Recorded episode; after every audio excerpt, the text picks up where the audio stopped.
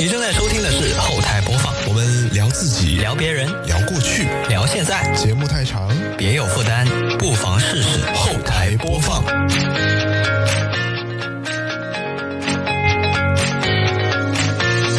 我们节目在每周一的零点零一分准时更新，您可以在 Apple Podcast、QQ 音乐、小宇宙、喜马拉雅、荔枝 FM 和其他泛用型播客平台收听到，全年无休哦。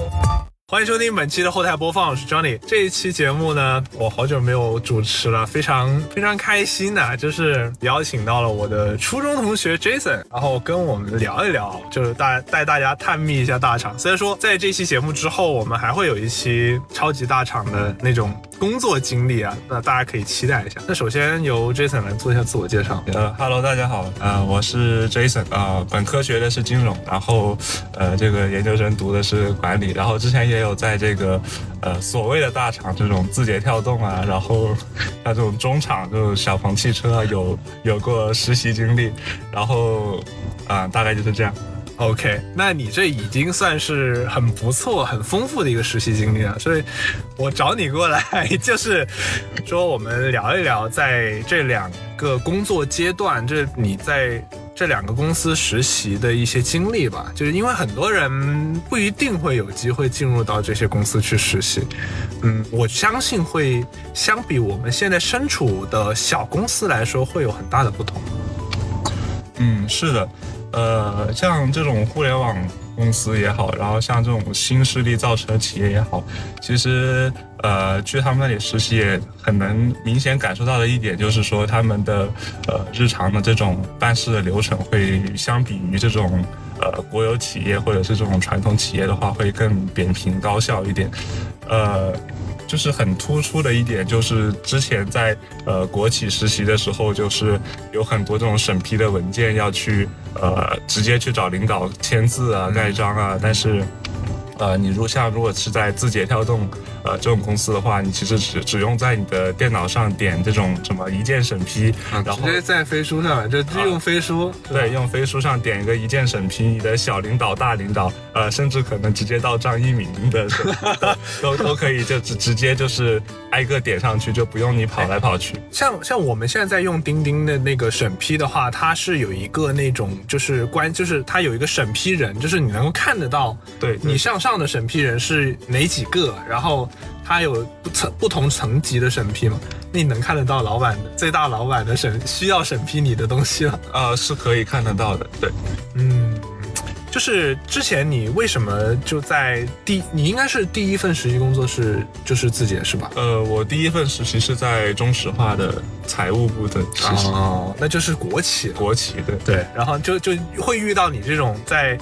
呃，工作方式啊、审批上面的相对会比较传统一些，比较的繁琐。对，它的审批就是很很老成、很教条的那种，就是挨个领导签字盖章。啊，就全部都需要是纸质版的对，纸质版打印出来。对，啊，相当麻烦。那你为什么说第二间的这个工作就选择了这个字节跳动？当时是什么样的一个契机？是校招吗？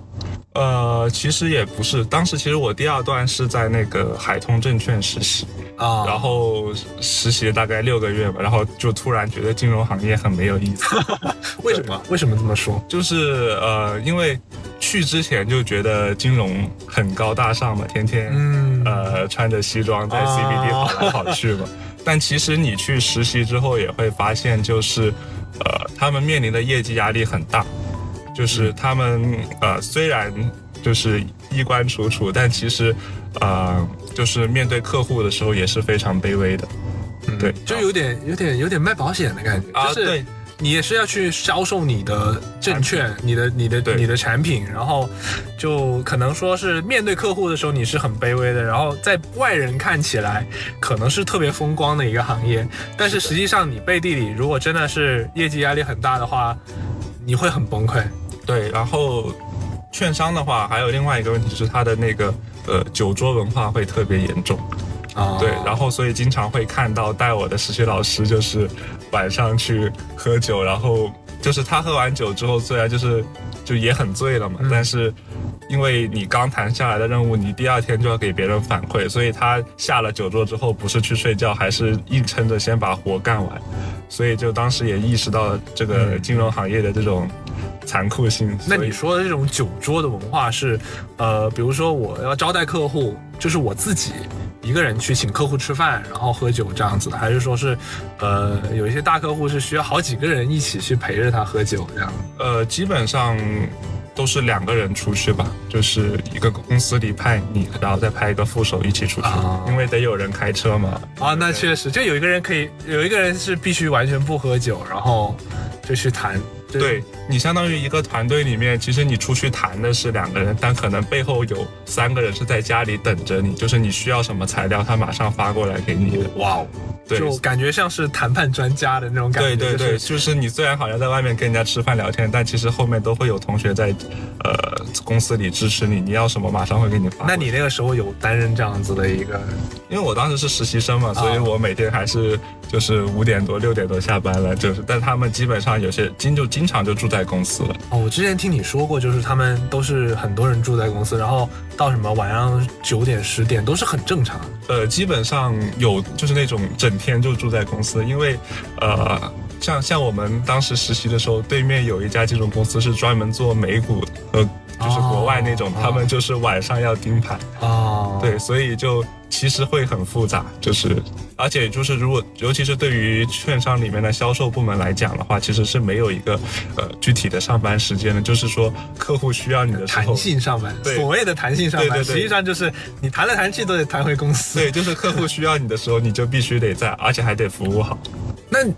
会不会说你做这行业，你不是一直都得待在公司？就是没有说我每天都得坐在公司才能完成的事情。嗯，像券商现在目前分工会比较明确一点，就是呃会分前台、中台、后台。啊呃，所谓的前台就是呃销售部门也好，投研部门也好，都算前台。那你前台部门可能经常会要出外出调研、出差呀，呃，参与一些呃酒桌呀那些东西。然后的话呢，也有一些同学是专门坐在公司里面的，这这就是所谓的中台，就是给前台同学提供支持的啊就有点像呃前台就有有点像那种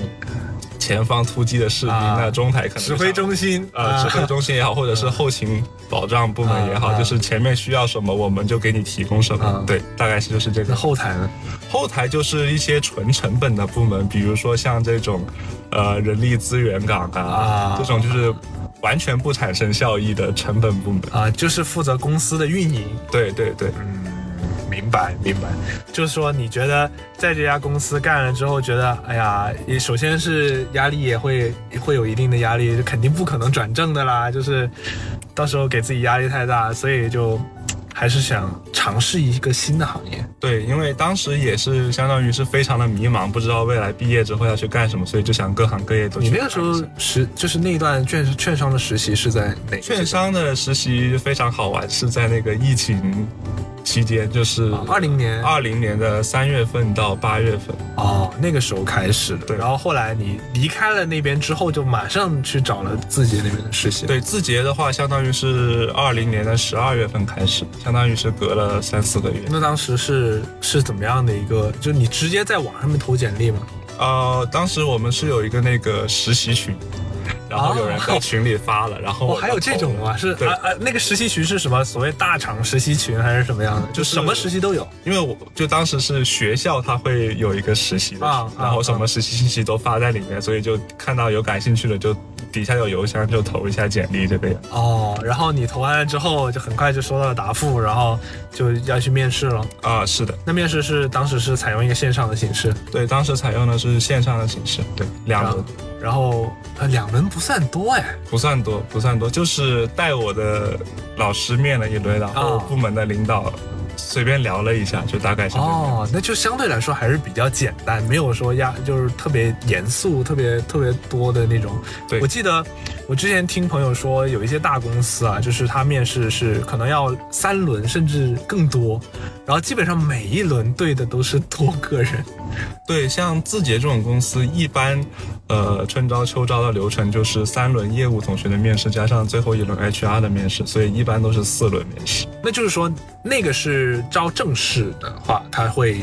面试流程会比较复杂一些。对，然后那种带转正的实习，一般基本上也是按照四轮面试的这种。哦，就因为你当时面试的只是一个我日常纯实习，对，纯实习。哦，还有这样的区分啊？对，就是我我以为说大家去实习都可以去转正的，哦，没有，它是分日常实习和留用实习。就等于说是你你就算你过去你表现再好，你也不可能转正。对，但是其实还是有机会的，因为我当时实习完之后，就是领导有问我要不要留下来，就是因为当时刚好有这个需求，也是其实也是看公司的需求。啊，对，就看缺不缺人呗。如果他这个岗位缺人，正好你的表现还 OK，对，那他就可能会想留你。那觉得面试会跟其他公司会有什么不同吗？嗯，怎么说呢？比如说他问的问题啊，或者说是一些他的，就是他的关注方向会不会不一样？其实我感觉就是，不管是国企也好，这种互联网公司也好，因为其实你应届生还是相当于是一张白纸，其实你的经历在他们看来其实并没有什么东西，嗯所以他们问的东西可能呃更多的还是去呃综合的考量你，比如说你这个人的呃沟通能力怎么样，然后情商啊，或者是呃。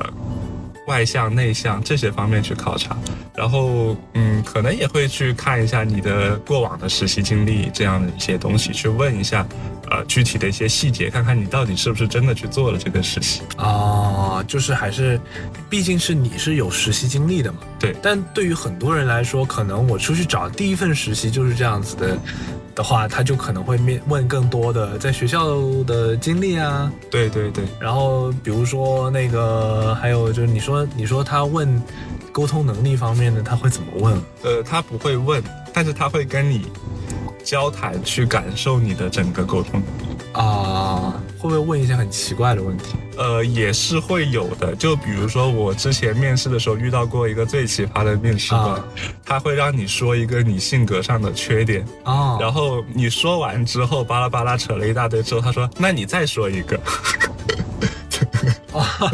就给你问问懵了 ”。对，就会有一种很很奇怪的感觉。呃，如果你说，但是如果你让我真的要去想一个自己性格上的缺点，好像也能想得出来。对但是你想呢，可能大家很多时候就是我想完一个，可能就没了，对对对，就突然给你来了一个措手不及。是的，但他也会应该会相应给你思考的时间吧。我觉得这种比较刁钻的问题的话，对。然后我之前还有一个同学是面阿里，然后他是前三轮业务面都表现得非常优秀，啊然后那边都想要他啊然后最后一轮 HR 面的时候，HR 问了他一句说：“你这一生中有什么重大挫折吗？”然后说没有，他说没有，然后他的 HR 面就没有通过，所以我也不知道他是不是因为这个问题没有通过面试，HR 想给他一个挫折，但是就是很搞笑。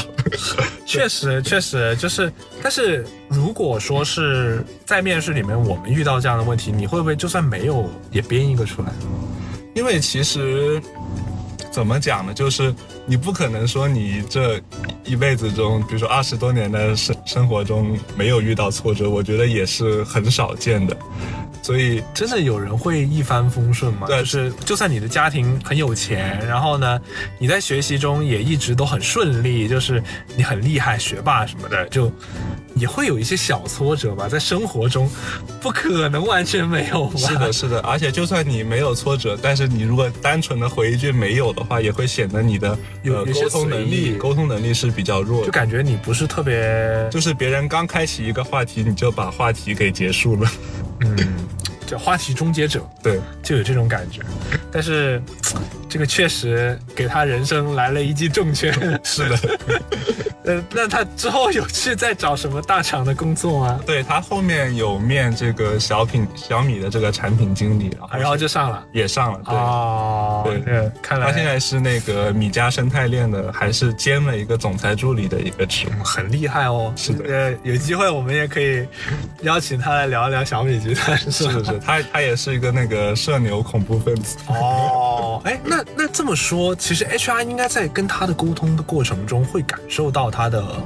表达能力啊。对，但是就是有可能 HR 会觉得他的性格可能会过于外向，也有可能会，就是他其实哦 HR 面就不会再考虑考虑你技能方面的东西，会考虑你个人性格呀各方面一些乱七八糟。就社社社牛不好嘛，社牛跟公公司大家同事的关系也会好一些。说到这个，我就想问，就是其实大厂的，就特别是这种互联网大厂，它的员工应该都是偏年轻的吧？嗯，是的，非常的年轻。而且你当时是去了杭州那边的字节总部去实习，呃，杭州那边不是自己的总部，是他的一个分部。但它不是主要是都是在那边？呃，它主要它的总部在北京，哦，在北京总。部在北京。杭州那一块的话，主要做的是他们抖音电商那一块的内容。哦，对，也是刚好是对标，就是因为电商的人才在杭州有哦非常的多，对对对对对所以字节在人才考量方面对标阿里呗。对对标阿里，也就相当于是从阿里挖人嘛，说的不好听一点，就把他的那个电商的部门有一部分放在了杭州。那你觉得，你当时进到公司之后有什么很直观的感受吗？就是跟之前的实习工作，呃，就是非常的扁平，就是怎么说，就是我往上是带我的实习导师，嗯。然后我实习导师再往上一阶就是杭州整个地区的负责人，然后他再往上一阶啊就直接到了公司副总，然后再往上就是张一鸣了，就是整个公司非常的扁平，啊。而且你可以在你的飞书上不停的点你的上一级，就能点到张一鸣。那就是说你你当时带你的导师是一个普通员工，还是说是一个他是一个去年刚入职的正式员工。哦，那就是等于说他也被人带过，然后呢，他也有就等于说是也有一定的经验才去带新人，是的，是的。然后会也是很年轻了，就等于刚毕业。对，他是呃一六年从人大毕业的，就是学的是金融。那确实很很不错的学校。对，但那个时候你就是像是说公司里面年轻人的比例大概是多少？我觉得三十岁左右的三十岁以内的可能要占到百分之七八十大家可能都是刚毕业。啊，除了管理层可能会稍微偏大一点，但是也非常的年轻。三十到四十，还是四十到五十？呃，八零后、九零前的那种感觉。管理层，你是说部门领导，还是在网上就是像是部门领导那种，整个区域的管理？对整个区域的管理，就是整个部门会感觉非常年轻。那会感觉氛围跟之前不一样。呃，氛围的话，其实会有点，就是因为互联网大厂就加班很严重，嗯然后，呃，在字节的话，其实你也会就是就是心脏会内卷对心脏和字节只有一个能跳动，哦，就是老梗了。对对对，所以在字节实习的时候，就有时候会很想去找一个地方摸鱼。啊，那大家同事会有这样的想法？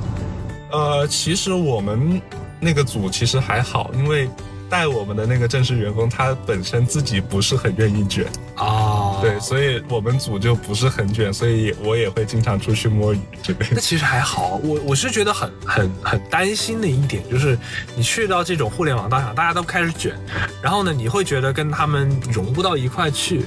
然后你会在里面找不到朋友或者怎么样。虽然说大家可能年龄差不多，但是大家对于人生的理想抱负不太一样。对，其实呃，就是同一个部门里面不同的组，它的卷的程度是不一样的，就是还是取决于呃带你的老师，我觉得这一点很重要。那他会不会就是你不同组也有 KPI 啊，也有绩效这个考核的呀？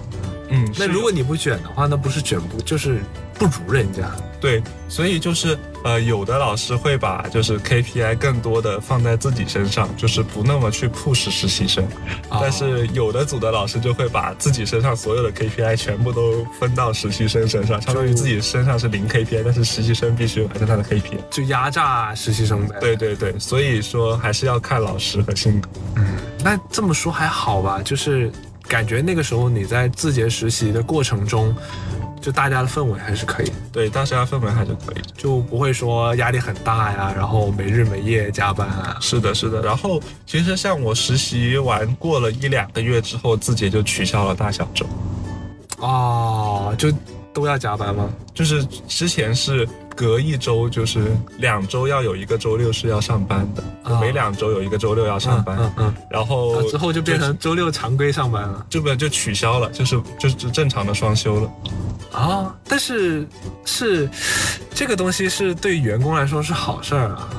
这个员这个对员工其实不一定是好事，因为当时呃内部取消大小周之前做了一个投票，啊，然后好像我记记得有大概百分之三十和四十的人是投了反对票。哦，就因为对于呃研发同学来讲的话，你其实周六那一天他其实是双倍还是三倍工资，我记得不太清楚了。就是等于说你是断我财路。对，其实他们对于像程序员这种研发，他们的日薪是非常的高的，嗯他双倍工资，可想而知他一个月会会少赚很多钱，啊，大概会去到几万块钱。但如果你如果是公司不不要加班的话，你自己加班就没有这样的多、啊，是的，自己加班就没有。而且其实你就算是取消了，但是活还是那么多的活，相当于你所以就是说带回去了。对，你还得带回去干，然后公司还少给了你钱对。啊、这这就有点有点狗了呀。，对，所以这也是为什么当时有那么多的人去投了反对票。那其实之前我们可以看到，疫情其实对于互联网企业也有很大的影响。是的，就是在这段时间可以看到，像字节啊、阿里这些开始大面积裁员，那是不是说明互联网企业的红利已经过了？呃，我个人觉得是，呃，其实互联网会从那种比较风口的行业，逐渐转化为一种像基础设施的这种行业，就是像公路、铁路一样，网络以后这种互联网也是一种非常基础一种基础设施的这种公司。所以，呃，相较于之前风口的那一波红利的话，我是觉得互联网会慢慢的去呃调整了。那其实你也有看到，就是前段时间国家层面对于互联网也是非常强的监管，像滴滴事件之后，嗯这个互联网整体的股价在呃美股、港股都表现得非常的糟糕，对，然后他们的呃业绩，就是你股价表现的糟糕之后，可能就是会引发一系列的问题，那他可能为了年报好看，或者会为了为了去创造更多的利润，他可能就会。开源节流，那节流节的就是人力成本。就是裁掉一些感觉没有必要存在的。，对，其实之前互联网上无序扩张嘛，你像，呃，像什么做买菜的，就是你啥都做，像那个阿里啊、腾讯，它的触角伸伸伸到了各行各业。对对对，对，所以呃，现在互联网普遍在做的一个做法，就在做减法，就是砍，就是砍掉一些非核心的业务。那这些被砍掉的非核心业务的人就要被裁掉，也就是所谓的毕业或者优化掉。嗯，对你像京东啊，京东就是之前爆出他那个就是毕业什么恭喜同学们毕业的这种事情，挺难以让人理解的吧？反正我觉得会不会大家现在如果再去选择互联网行业，就不是一个很好的选择。嗯，其实也不会。像对于看是对于哪种人来说呢？就比如说对于呃大部分的研发同学来讲的话，其实刚毕业进入到一个呃互联网大厂是呃可以更好的去提升他自己的一些，比如说算法能力啊、研发能力等各方面的技能。因为你在互联网的话，它的一些技术啊，呃会比较新，但是你啊如果去到呃国企啊、银行这些公司，它可能用的技术路线还是老的技术路线，所以怎么说呢？就是在你刚入行的时候，你还是呃基础扎实一点会比较好。所以对于研发同学来讲的话，我认为呃第一份工作选择互联网大厂应该是一个比较好的方向。就是说我如果是计算机这种专业的话，可以去优先考虑互联网大厂，是但像你这种就不一定了。对，像呃我们这种金融行业的，就可能会更多的回归到传统的金融行业中。但其实金融这个专业本身，它找工作就比较万金油，就感觉去什么行业都可以，它都都能找到，就看你自己的想法了。对，但你之前其实去到字节做的不是你本专业的工作，对我去字节做的不是本专业的工作，做的是人力资源的实习。但是你之前你的你的专业里面跟有学过跟人力资源相关，呃，一点相关的都没有。那怎么做得了？就是其实就是因为呃招我的那个老师他本身是学金融的，哦所以他看到我的背景也 哦，那他是怎么进去的呢？那就不知道。就就很神奇，就是虽这个专业不对口，我发现在大厂也是专业不对口的。啊，是的。其实我们能看到最最不对口的是自己有一个做算法的同学，他之前学的是考古学，哦，那就等于说是他可能是在这个进入公司之前，他就有一定的自学基础。对，而且应该是不小的自学基础才能通得过大厂的笔面试。嗯，那那你在这个进入字节之后，你觉得有没有学习到什么相关的一些东西？就是人力资源方面。其实人力资源更多的培养的是一个软性能力，就是沟通能力吧，就是你每天要接触很多不一样的候选人，啊，然后你还要去对接一些合作资源。就是我们招人的话，除了自己去招，我们还会去找一些猎头公司，帮我们去挖掘啊，挖人挖人，嗯，然后我们还要鼓励内部的同学去做这种内推内内推，啊对，所以就会你会去沟通很多很多不同性格、不同说话方式的人，所以你也会学到一种就是怎么样跟他们去更好的沟通的一种软性的技能吧。就等于说是你你当时去到之后把关，就是要每天每天看这些求职者的简历啊，然后去联系他们。对的，对的。那你你觉得有什么不同啊？就是看了看了这么多简历，你也会有一定的经验，就是因为，呃，不同人就可能说是这个字节对于这个招聘有什么样的标准要求啊什么的。我觉得还是最核心的还是两点吧，就是对于尤其是对于应届生同学来讲的话，最核心的还是你的院校背景和你的实习经历。那可能对于呃社招的同学来说的话，啊、除了你的院校，就是可能你的院校背景会被淡化，嗯。但你的工作就是之前上一段工作和下和我们需要的人的这个匹配度了的这个就是会要求很高，就是说，如果你之前做的业务和我们需要的人的这个做的业务非常的匹配的话，那可能你如果本身院校背景不是特别好，那也没问题。也没有问题。哦，那如果是应届生，会不会对于应届生的话，高要求？基本上对学校会有很高的要求。就至少是九八五二幺幺。呃，但是这个我们一般是不能写在上面，因为会涉及到这个院校歧视的一些。那肯定啊，但是你你自己会有要求的。那你在你在就是筛筛选这这个简历的时候会有对要求。但其实呃，像非二幺幺的这些院校也是有机会的。像呃，我们当时在杭州做招人的时候，杭州有一个学校叫杭州电子电子科技大学，对那个不是它不是九八五，也不是二幺幺，但它也在我们的这个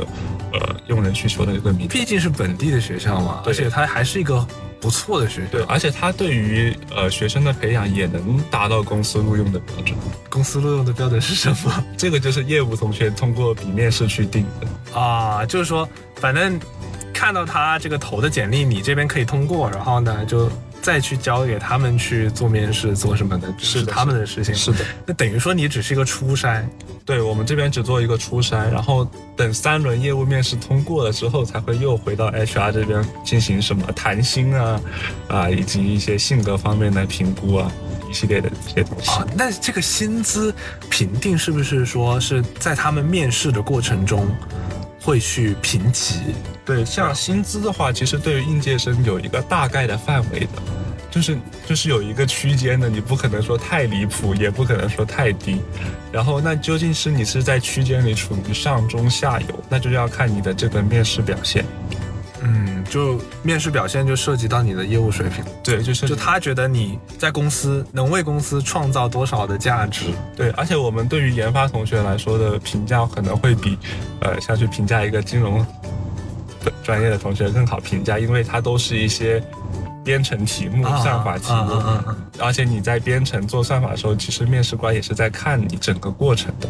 所以就等于说是对于他们来说，这个题目像是就是比较有限定答案的，对，但对于其他的就是比较开放性的题目，对就就得比较难评级。对，但是以他们也存在说，在这个牛课网上进行刷题，然后去专门的针对训练的情况，但是还是能大致客观的反映还有这种，还有还有这种，就是有泄露出去的题库嘛？呃，其实牛课网就是是一个就是很大的一个那个可以就是给这个研发同学进行刷题训练的一个，然后我们的笔面试也会借助牛课网的链接去进行。哦，就等于说是它只是一个三方的一个平台，然后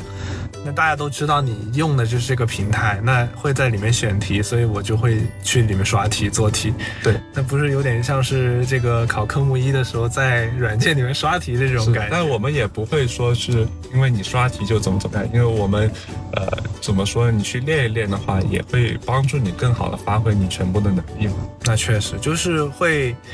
针对性更强一些，可能是你在学校学不到的东西，是的，然后还是能够用得到。那么这是你的第三段实习经历，是的，在字节结束了之后，你的下一段是去到哪里？呃，去到小鹏汽车，啊、就回归了广州，对，回归广州呃，。回归广州，然后找到小鹏。那为什么又选择小鹏这种算是有一些制造这个在在里面的，也算是高科技产业？对，因为作为一个男生嘛，嗯就是本来就对科技行业，什么手机啊、电脑啊，然后也对这个汽车行业非常的感兴趣，这是这个起点。啊然后第二点是因为，因为我们学校的车辆工程在业内还算比较有名，啊所以会有每年会有很多的车企来学校做这个招聘宣讲。然后当时刚好就是看到了有一辆小鹏 P7 开进了学校里面。哦，然后就被吸引过去了，然后就是刚好又了解到小鹏是广州的企业，然后就我就想说啊、因为他们当时招的是那种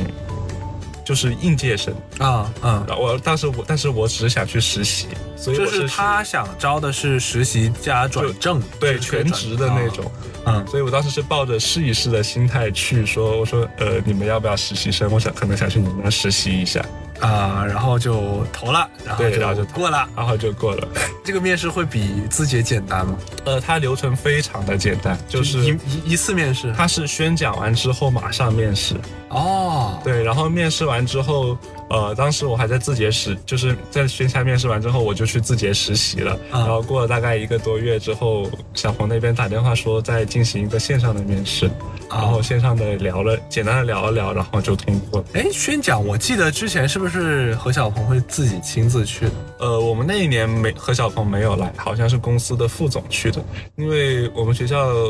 呃，当时是有很多这个校友在小鹏的这个管理层，啊，所以他就是相当于是校友回归，所以他就想着自己过来。就实际上，其实公司对于校招这种还是蛮重视的，就是小鹏对，而且小鹏会有我们特别多的校友。啊，就是可能你们是这个重点招生，这个这个这个这个招的这个院校，所以是每年都比较重视一些。对，那么其实就感觉会比字节稍微简单一点点进去。呃，是的，简单非常多，而且就也没有那么刁钻的那些问题啊什么的。呃没有，就整个过程非常的愉快愉快，但是效率确实没有字节高，就是他的两个面试中间隔了太久一个多月。啊，对，对可能他要处理太多的东西，或者说他的这个人力资源部门太小了。对，有可能处理的时间太长了，就给人体验不是很好，就感觉一般我们等消息是等一个星期嘛，对对，一个星期没消息就以为就没过了嘛。是的，是的。当时小鹏和字节我其实是一起投的，然后我相当于已经在字节实习了一个多月了，才收到他那边的面试的那。你那边是怎么回复的？因为因为你当时在字节实习也实习了很长一段时间。对我那边当时就说，呃，可能四月份、五月份过来了。那那我在字节那边就从二零年的十二月一直实习到了二一年的三月份这个样子，然后回学校做了一点学业上面的一些事情之后，四月份又回到广州这边做在小鹏做实习，嗯然后那个时候又刚好赶上了广州疫情。那那个时候，其实其实小鹏还挺愿意等的。如果一般很多人说实习就是你马上要到岗，就是有这样的要求，但是没想到小鹏还愿意说是让你晚个两三个月、三四个月再入职。是的，而且小鹏实习的时候带我的那个导师，他的工号也非常非常的浅，啊，是个位数，然后，然后个位数是等于说是小鹏的元老级。是的，就最早期的员工，他之前是在宝马中国做的。那那那他这个导师跟你之前在字节的导师是不是会有些不同？就是人家是个普通员工，然后这一次也是也也比较高级别的。是的，是的，就他会就带着我去，呃，调研，比如说未来的门店的情况、理想的门店的情况、特斯拉门店的情况，然后去找小鹏存在的一些问题，然后去哦做一些改进。然后我们也会去做一些选址方面的调，就是在哪个地方去设立门店，然后这个门店设立多久之后，呃，能不能回本，然后利润率怎么样，就会去进行这方面的考虑。那所以说你在小鹏干的这个职位跟之前在字节是不一样的。对，这边偏向于市场部门的一个职位。那也不是，这个跟你的专业有一点点像。这个会相关性会高一些些，是，那就你上手可能会容易一些，也没有那么多。但虽然说人力资源其实对专业要求没有那么高，是的人力资源没有对很高的难度，对要求其实没有，他没有专业要求，人力资源。是个人都能干。是的，是的，对那其实小鹏，你觉得进了之后有没有跟自己有很大的区别？公司的氛围？呃，还是有的。呃，小鹏他其实，呃，他的我感觉他的创业阶段还是要比这个字节还是要早一些，所以他的内部的这个呃组织架构调整可能会频繁一点，他的部门的变动啊，然后部门的分工啊，可能呃会变得频繁一些。那你这种架构变得多了之后，就可能会导致公司内部呃存在一些分工上的问题、工作上的问题以及重复工作的问题。哦，会有这样的情况。但是其实它会不会也是跟自己一样，相对管理都是扁平化一些？对，它也扁扁平，呃，同时呢，它又在不断的融资去进行扩张，所以在扩张的中间的，公司的一个呃管理的话呢，可能就会存在这方面那方面的问题，那所以也会导致呃，就是工作上可能就是会变慢呀，效率不高啊这样的问题的存在。那毕竟我觉得小鹏是非常需要融资的一家公司，是的，是的，因为它这个造车本来成本就不会低，是的。然后还要搞这种各种呃像是炫技的这种东西，比如说小鹏的那个飞行汽车，在你当时实习的时候，小鹏已经弄出来了呃，是的，但我当时是在他陈村那边的那个总部实习啊。然后他那个公司楼旁边会有一个机库，然后停的就是那个小鹏汇天的那些飞机，对。但其实还好了，像小鹏，其实它的现金储备还是非常的充足的，它同时在这个美股和港股两地上市。然后你可以看到前段时间像这个蔚来，它不仅在这个美股和港股上市，还跑去新加坡进行了三地上市。啊所以他们是都是非常融了非常多的钱做现金储备的。哦，那实际上我之前听说那个小米是有投小鹏的。啊，对，那个小何小鹏说他和雷军是非常好的朋友。我记得是之前他何小鹏是跟跟雷军是在金山还是什么时候就认识了，然后后来何小鹏才出来弄了小鹏汽车，然后雷军也有投资，但是雷军现在也宣布自己要造车了，对，这个就是那就很很好笑啊，就是等于说你投原来投资的一个汽车的呃行业，现在就成为了你自己的竞争对手。是的，但是其实雷军近年来，我看他的投资也开始偏向于智能化这个汽车相关的产业，开始越来越多。那相信小鹏做了这么多年的汽车，在这方面也有不少的投资。对，好像像雷军刚开始决定造车的时候，还有带公司的高管去小鹏参观过。嗯，对，然后何小鹏还亲自接见过。肯定要亲自接见，大家关系这么好，对吧？是的，是的。但你觉得现在目前小鹏的一个势头是好的？嗯，现在在国内的电动车、新能源车的这个就市场，其实已经蛮多竞争对手。是的，像小鹏的话，怎么说呢？其实我觉得它的优势是在于它的这个呃偏硬件方面的，可能说做就比如说算算法呀，呃，就是这个啊质量这一块。这个辅助驾驶啊，这个小鹏目前在国内的车企里面，这个 NGP 应该算是最强的辅助驾驶。对，然后它虽然会呃存在一些，就别人吐槽它说什么它呃偷特斯拉的算法，啊，对吧？有这种事情吗？这种事情不知道呀，这种事情。这个要问技术部门。对啊，然后呃，那当然肯定也会招很多特斯拉的人员的嘛，是吧？呃，然后呃，小鹏的话，它其实怎么说呢？它在三家新势力里面，可就是未来魏小李嘛，那可能小鹏感觉会在技术方面可能储备会更多一点。就是感觉它的车辆在硬件上面是比较优秀的，对，就相比未来来说，因为未来的车就大家说卖的贵卖的贵，但是它实际上开起来的体验是没有到这个价位的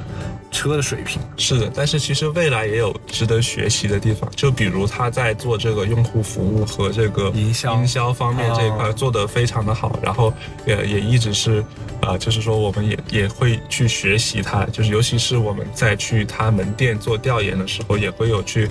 呃，参考它的一些，比如说呃装修风格、人员配比啊等一系列服务上面的一些方式。那会不会说，呃，像是装修风格这方面，会不会觉得更像特斯拉多一点？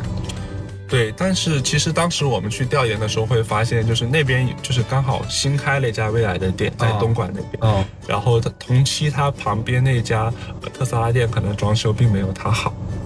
就要看是开在什么地方。对对就像是我们特斯拉店看到有在天环的那家，就装修风格会比较的 OK，是的，是的，就可能可能它那个地方的特斯拉中心会相对的比较简陋一些。对，而且可能刚好是那个时间点不好，那个时候好像是刚好是特斯拉刹车失灵那个事情闹得沸沸扬扬哎的事。但是特斯拉刹车失灵这个事情，并没有影响到特斯拉的销量。哎，是的，但是就是那段时间可能去看车的人会变少，哦，所以是，就那时候是最热点的时候。它挺神奇的啊，就是特斯拉一台卖这么贵的车，而且，嗯，就是它在内饰上面可以说是比较简陋，但是呢，在相比这个国产新能源车的这个竞争之中，它还是能够赢得很大部分的市场，是的，挺神奇的一件事情。难道是品牌效应吗？呃，我觉得大部分应该是品牌效应，因为其实，呃，对于很多用户来说的话，其实，呃，他们买的不仅是这个产品本身，嗯，他们买的更多的可能是这个产品带给他们的好处。但这个好处怎么去定义呢？就是比如说，呃，你买车可能解决的单纯只是为了这个通勤需求，对对对对对。但有些人买车买的是一种身份的认同。那我为什么不去买这个 BBA，而是去选择特斯拉？呃，我觉得可能是因为跟特斯拉，呃，它一开始的战略有关吧。因为特斯拉它一开始的车刚刚出来的时候，它是卖的很贵的，对，百万级别。所以用户它的一个价格锚定就锚定在了它是一个哦高价格、高高端品牌的这样一个定位。但是我怎么觉得未来卖了那么久，也没有给人这样的感觉？就未来就给人一种高价低配的感觉。是的，是的，所以这个就跟你这，因为它你当你的品牌把用户吸引进来之后，你还要通过你的产品力去把用户留住，不然你的口碑就可能会造成一个反噬。嗯嗯，我觉得小鹏做的挺好的，为什么就 感觉还是跟特斯拉有一定的差距？呃我觉得可能有一点是特斯拉它是从上往下，就是当一个一百万的品牌去卖三十万的车的时候，你会觉得非常的值。但是如果当一个你二十万的品牌去卖五十万的车的时候，用户心里就打问号，你这个就给人的感觉就是像苹果，就是它可以卖五十多万的那个 Mac，就是那个 Mac 的那个 Mac Pro，对。然后呢，也可以卖这个六七千块钱的 MacBook Air，对。然后呢，用户会觉得哇，这个六七千块钱的 MacBook Air 很划算超，值，就性价比非常高。然后或者说我们在六幺八期间，特别是今年的六幺八期间，一台六十赫兹的 iPhone 十三，居然是京东销量榜的第一名。是的，是的而且它是十这个二十瓦的慢充，对于现在的国产安卓手机来说，这个这个手机已经是非常落后了，但是它还是销量第一名，而且它卖五六千块钱，对这个 iPhone 十三就特别像汽车行业的这个 Model 三。嗯，就就大家就会觉得，哎呦，这 iPhone 卖五六千好划算呢、对吧？就感觉它是一个本来品牌调性就很高，然后呢，你买到它的这个相对便宜的，但是实际上对于其他品牌来说已经是高端价位的一个产品，你会觉得很划算。呃，比如说你什么宝马、奥迪啊那些的，它也有二十二三十万的车，是那你买回来之后，哎，别人一看，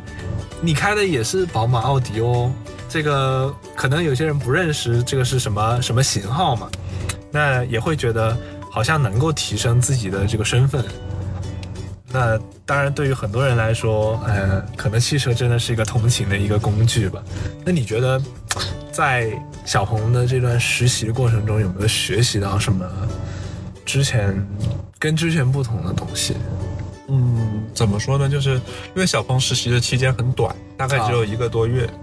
因为当时你急着回去。我记得你你当时跟你的领导也跑了很多地方对，因为当时急着回去毕业答辩，所以就五月份就匆匆的马上就暂停了，因为再不回去就回不去了，因为广州啊，疫。疫情疫情，对对对，然后就就匆匆的结束。那其实，在小鹏就是，呃，你会发现一种就是打，就是每天上班都。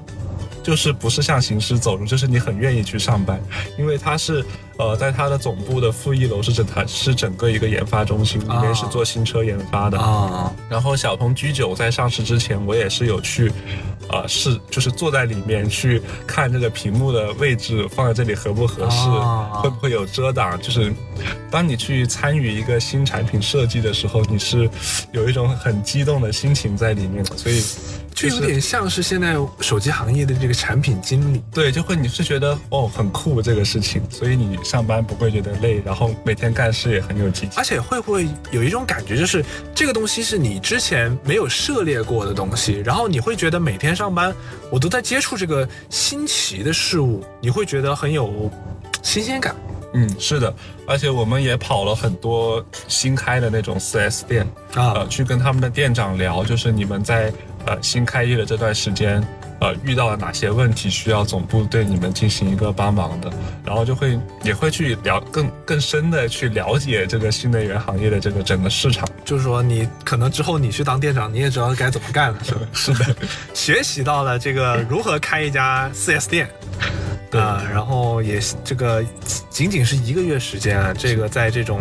中大厂，你真的能够学习到很多东西。是的，因为呃，你你作为总部的人员下去 4S 店考察的时候，呃，其实也也会发现，就是呃，他们对你进行接待有更多的一一种演的成分在，所啊以我们再去做考察的时候，就是有两个人可能是店长陪着，但是可能会有更多的人是直接进到车间、进到店里去实实际考察，就是不听你店长怎么说，就是我们做自己一个客观的评价。是不是你们考察可以不带工牌那种，就是有点像便衣进？呃，我们考察基本上就是突击检查，就是车直接开到他店里，就是不会提前通知他，然后那你会有就是穿呃什么衣服啊？但是会带工牌、啊，会带工牌。哦但是带工牌的话，比如说两个人留在那里，店长陪着，可能有啊其他的员工就直接走到他的那个钣金车间，或者是呃店面里面直接去看，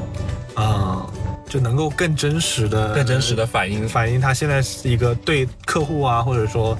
这种状态是怎么样？是的，相当于是一个突击检查。嗯，那还是学到不少的东西。看来平台更大，你的眼界还是能够有很大的提升。对对，而且就是因为你是对车非常热爱的话，其实你去呃，在一个车企工作，每天看到楼下，因为他们也就是呃，车企里面也有很多爱车玩车的人，所以你每天都能看到楼下停着不同不各样的车，也有员工是开特斯拉上班的，啊，所以你会觉得很好玩哎，我怎么记得你之前说，如果是开特斯拉上班，它充电就没办法免费啊！是的，你只有开小鹏的车，在小鹏的园区可以免费洗车、免费充电、免费停车。啊？而且我记得小鹏这个购车，就员工购车力这个优惠力度还是很大的。嗯，员工购车好像是七折还是八折，不过这个折扣是盲定的，就是说这款车还没有出来，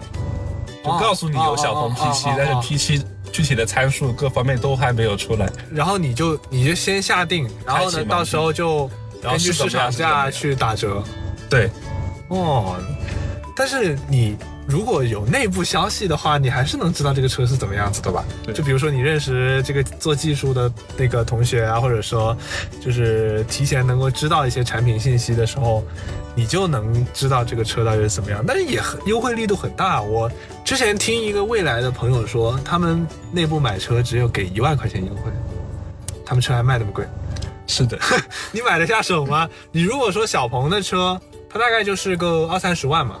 对，二三十万你都能买一个不错的配置的 P7，然后如果再打个六六到七折，有没有？对，但现在好像涨价了 P7，呃，是市场价涨价。对对，因为大家都在涨价，缺芯缺芯这个事情其实影响到无论是手机行业还是汽车行业都影响特别大。那。这个咱们就买不起，就不要聊这个事情。这个这个这个事情离我们有点远。那你结束了在小鹏的实习之后，你就回到学校了嘛？然后就开启了你的第二段学习生涯。是的，是的。然后回来了之后，你自己也有在重新找实习工作。但其实，在这段时间，小鹏爆出了一个事情，就是无故辞退实习生的这个事情。不知道你有没有更深的了解，可以跟大家讲一下？呃，这个事情其实。呃，我知道这个事情之后，也本身非常的气愤。然后我今年其实，在呃投简历的时候，也有投小鹏啊哈，然后也拿到了他们市场部的一个全职的工作机会。嗯，然后但是当我知道他们有呃辞退实习生这种事情，呃不辞退这种应届生的呃情况发生之后呢，就是我本身对这个公司的好感度也下降了。然后呃我也把我的这个全职工作的 offer 给拒绝掉。啊，对，然后，因为其实，呃，其实他辞退应届生也是有一定的这个潜在的道理在里面，就是说，呃，因为我刚刚也提到过，他的这个组织架构非常的混乱啊，也会存在这个无序扩张的情况，所以当他呃可能方向觉得判断之前那个方向判断错了，可能会裁掉部分的同学，但是就是。你裁员是没有问题的，只是说你有没有一个好的解决方式。对，这也是，呃，之前也提到，就是他整个公司还不够成熟，所以他各方面的体系，呃，包括人员配套都没有一个大公司那么的成熟，所以他在做很多事情的时候，确实会，呃，有考虑到不足的地方。但是其实很给我们很多人一种感觉，其实小鹏已经算是一个大厂，是，但实际上跟。字同样是大厂，这个字节来说相差还是很大。是的，那你只能说是字节做的更好。字节是，但是实际上字节是不是比小鹏要更晚一些？嗯，小鹏理论上应该算是一四年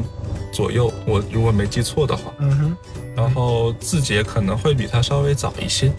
对，但是其实也两个公司也没有差很远，两个公司都是非常年轻的。那所以说为什么会差距这么大？跟老板有关系，跟跟跟这个公司的整个战略的定位有关系。呃，我觉得可能都有吧，就是跟整个公司的管理体系啊，包括呃顶层领导的一些设计，可能都有一定的关系。这个这个。这个原因肯定是复杂的，因为你两个公司发呃差不多年限发展的不一样，肯定是复杂的这个。而且它的行业也不同啊，对，就是你的这个领域都不一样，其实会有一定的差差距。那你之后就拒绝了小鹏的 offer 之后，你还有什么新的选择吗？就是科技产业的，像是或者你自己本专业的。对，就是拒绝小鹏之后就没有再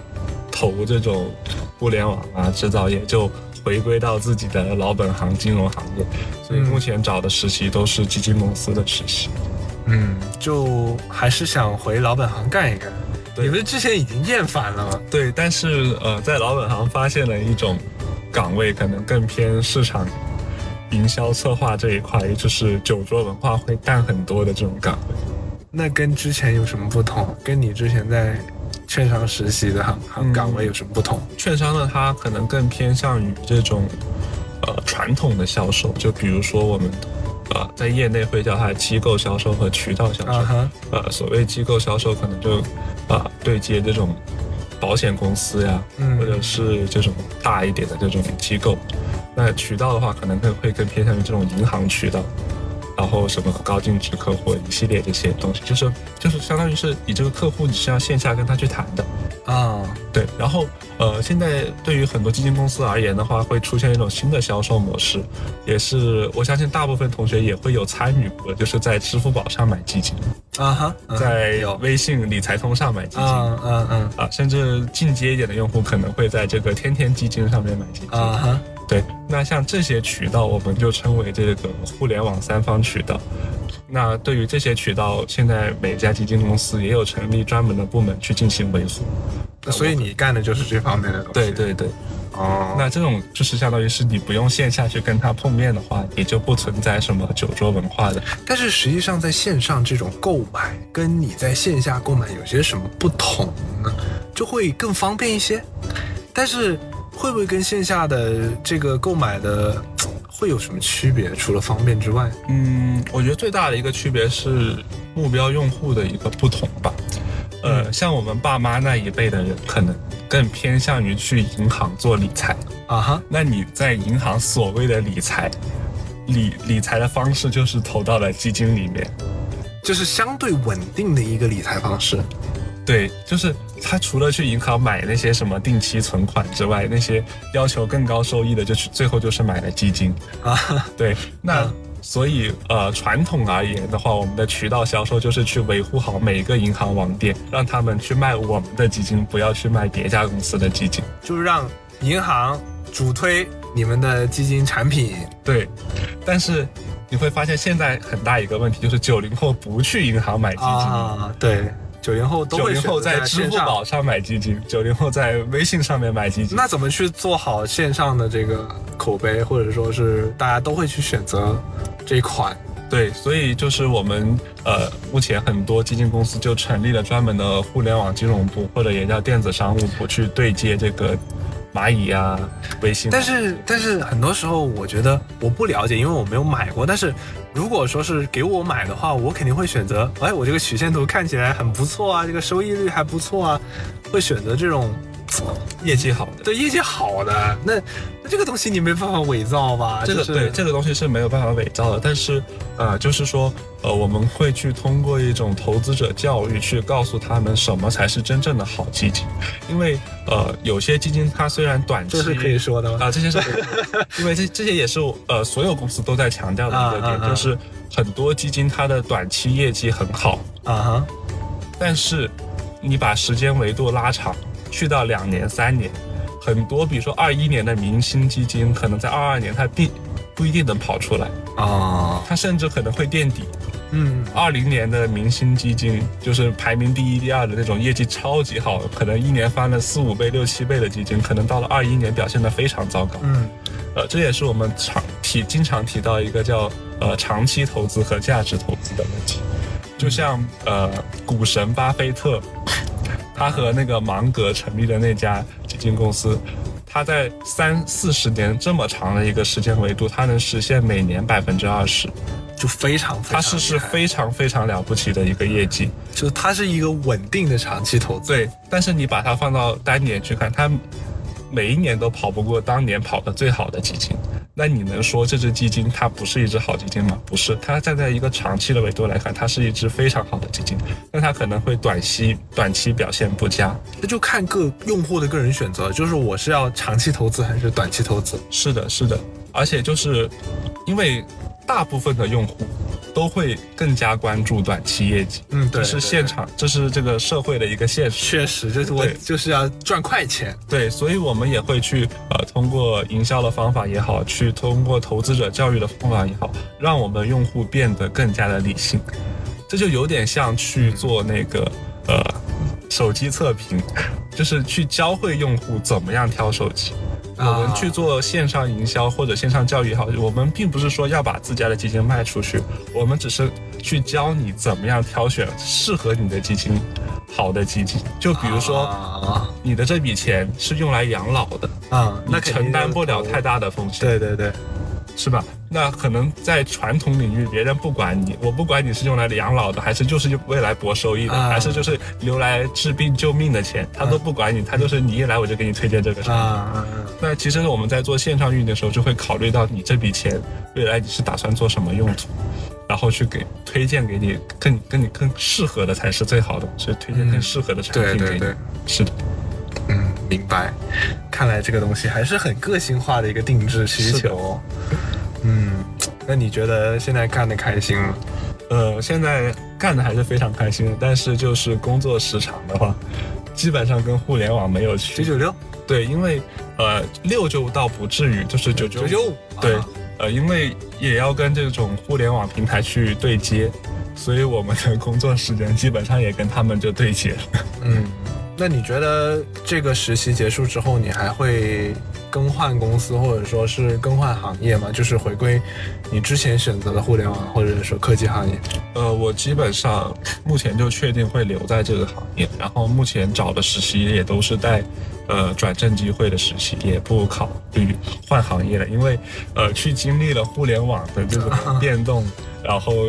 呃，也经历了这个小鹏这个辞退应届生的事情之后，我觉得可能我在选择工作上可能会更偏靠于像国资背景的这种公司。那其实像我们这种基金公司、券商公司，他们都是相当于是国资控股的。哦所以基本上会相相对稳定一些。对相对没那么多屁事儿。对就是其实你这些互联网企业都跟国资是挂不上关系。对，然后还有一个特别好的福利点就是，呃，券商和基金的话，就是它是不用调休的。啊就是比如说你国庆放七天，啊，里面只有四天还是三天是假期，然后有几天是调休。对对对，但是我们调休那几天也是放假的，哦，假期特别多呃，会比多会多一些，但是没有达到老师那种寒暑假啊，那肯定就是相比我们这些传统行，就是这种普通行业来说，就是会多多几。天，一年会多个七八天这样子。基本上调休，你想想，一个假期可能就调一到两天嘛。对，然后有一些，那你像是过年的话呢，过年有些有些就调休调了很很多天，那就都不调休，就是只要股市不开市，我们就不上班。就等于说是这个股市跟股市是相关的。对，因为像 A 股的话，只要是周六周日，不管国家规定上不上班，它都不开市。那也很幸福。但是，就像你说，像字节那种情况，就是说我不存在什么几倍加班工资啊不存在就因为